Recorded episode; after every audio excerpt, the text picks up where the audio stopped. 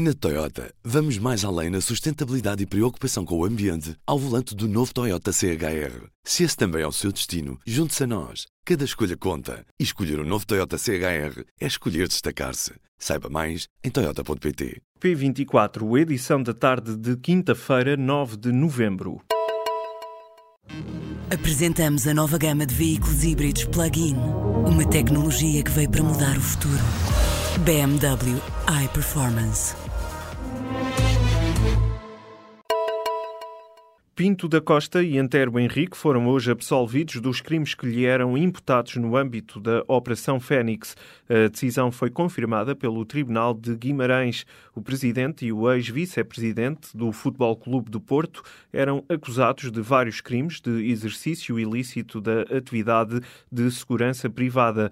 Em causa, segundo o despacho de pronúncia, estava o facto de terem contratado ou beneficiado de segurança pessoal por parte da Nas alegações finais, o procurador do Ministério Público já tinha pedido a absolvição de ambos. O processo contava com 54 arguídos, apenas um foi condenado à prisão efetiva de dois anos.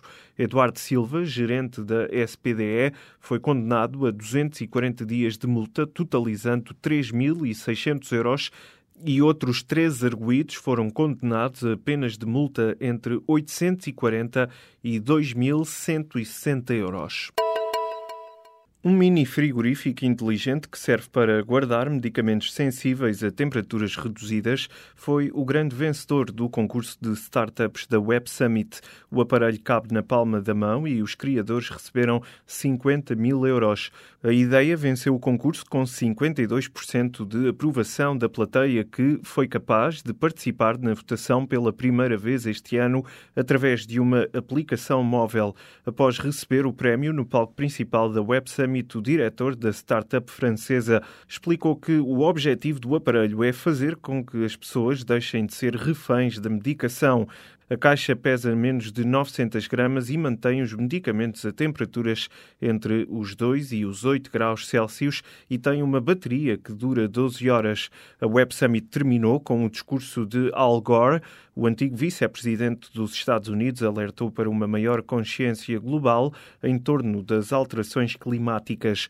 Al Gore apelou ainda à comunidade tecnológica para criarem condições para salvar o planeta e garantir também a sustentabilidade da vida das gerações futuras. Foram hoje confirmados mais três novos casos de legionela pela Direção-Geral da Saúde. Desta forma, o número de pessoas infectadas com a doença dos legionários sobe para 41. Ao que tudo indica, o surto teve origem no Hospital São Francisco Xavier, em Lisboa. De acordo com o novo boletim da DGS, Todos os infectados são doentes crónicos. Entretanto, o Ministério Público esteve hoje numa reunião de trabalho na Direção-Geral da Saúde. O surto de legionela já provocou a morte de duas pessoas e cinco estão internadas nos cuidados intensivos. Na última terça-feira, a Diretora-Geral da Saúde deu conta de que o surto entrou numa fase descendente, prevendo que o número de novos casos de legionela vai diminuir nos próximos dias até à extinção do surto. O número de alunos com fraco desempenho em leitura, matemática e ciências está a descer em Portugal, mas a média da União Europeia está a aumentar. A conclusão é de um estudo divulgado hoje pela Comissão Europeia, com base em resultados de 2012 e 2015 dos testes PISA. Por exemplo, em 2015, cerca de 17% dos alunos portugueses mostraram que não possuem os conhecimentos básicos em leitura. Já na União Europeia, foram quase 20%. Bruxelas alerta que a União Europeia está a afastar-se do que foi estabelecido como meta para 2020, que é reduzir para 15% a percentagem de estudantes de 15 anos que obtêm resultados negativos em leitura, matemática e ciências. A Comissão Europeia reafirmou hoje que tem dúvidas em relação à capacidade de Portugal cumprir as metas para o déficit inscritas no Orçamento do Estado. Nas previsões de outono, agora publicadas, Bruxelas revê em alta o crescimento para a economia portuguesa este ano de 1,8% para 2,6%. Para 2018 também é feita uma revisão de 1,6% para 2,1%. Neste caso, o novo valor ainda fica abaixo dos 2,3% que são previstos pelo Executivo de António Costa. Mas em relação às finanças públicas, a Comissão Europeia mantém as dúvidas sobre o que vai acontecer no próximo ano.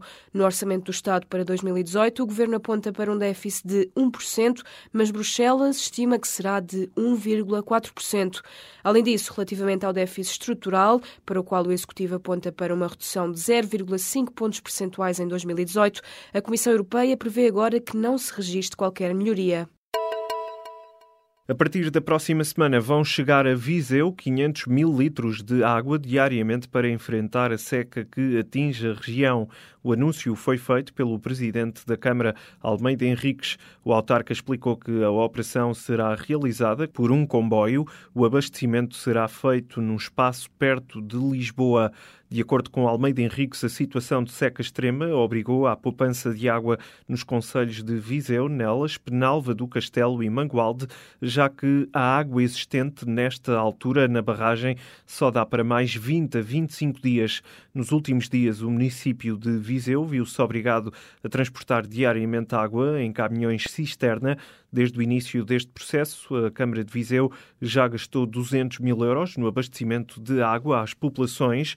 Para Almeida Henriques, o fundo de 250 mil euros disponibilizado pelo governo não é suficiente para combater este problema de seca extrema. A tensão entre o Líbano e a Arábia Saudita é cada vez mais evidente. Beirute diz agora que o primeiro-ministro libanês, que se demitiu do cargo no sábado a partir de Riad, foi detido pelas autoridades sauditas. O Líbano planeia agora coordenar-se com outros Estados estrangeiros para garantir o regresso de Saad al-Hariri em segurança a casa. A informação foi confirmada por fontes libanesas à Reuters. A demissão de Hariri, anunciada na televisão a partir de Riad, foi um choque para o Líbano, que mergulhou numa profunda crise política que arrasta o país para a frente de batalha do confronto pela supremacia regional entre a Arábia Saudita e o Irão. Uma equipa de especialistas da União Europeia, criada para combater a desinformação nas redes sociais, detectou uma nova fonte de notícias falsas de origem russa sobre a Catalunha. Esta equipa detectou um aumento de informações falsas sobre a região espanhola nas redes pró-russas, de quatro menções por semana passaram para 241. Estas falsas notícias multiplicaram-se nos meios habituais na órbita do Kremlin e estavam escritas em russo, inglês e castelhano.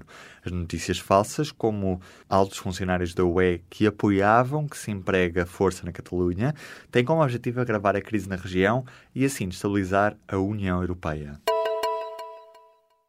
A Procuradoria-Geral da República arrasou uma decisão do anterior governo tomada em vésperas das eleições de 2015.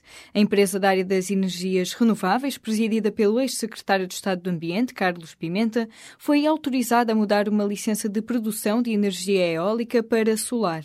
O Conselho Consultivo da Procuradoria-Geral da República considera que a portaria que permitia a mudança, assinada pelo então secretário de Estado da Energia, Artur Trindade, é nula e considera ainda ainda que a decisão viola os princípios da concorrência e transparência em relação aos outros operadores que participaram no concurso público de 2008, em que a empresa Generg obteve a licença de produção. O atual secretário de Estado da Energia, Jorge Seguro Sanches, já homologou o despacho da Procuradoria-Geral da República. Esta decisão não impede a empresa Generg de produzir energia solar para a rede pública, mas terá de o fazer sem subsídios. Se a portaria de Artur Trindade fosse válida, este negócio representaria um sobrecusto para o Estado na ordem dos 42 milhões de euros. Na Toyota, vamos mais além na sustentabilidade e preocupação com o ambiente ao volante do novo Toyota CHR. Se esse também é o seu destino, junte-se a nós. Cada escolha conta. E escolher o um novo Toyota CHR é escolher destacar-se. Saiba mais em Toyota.pt.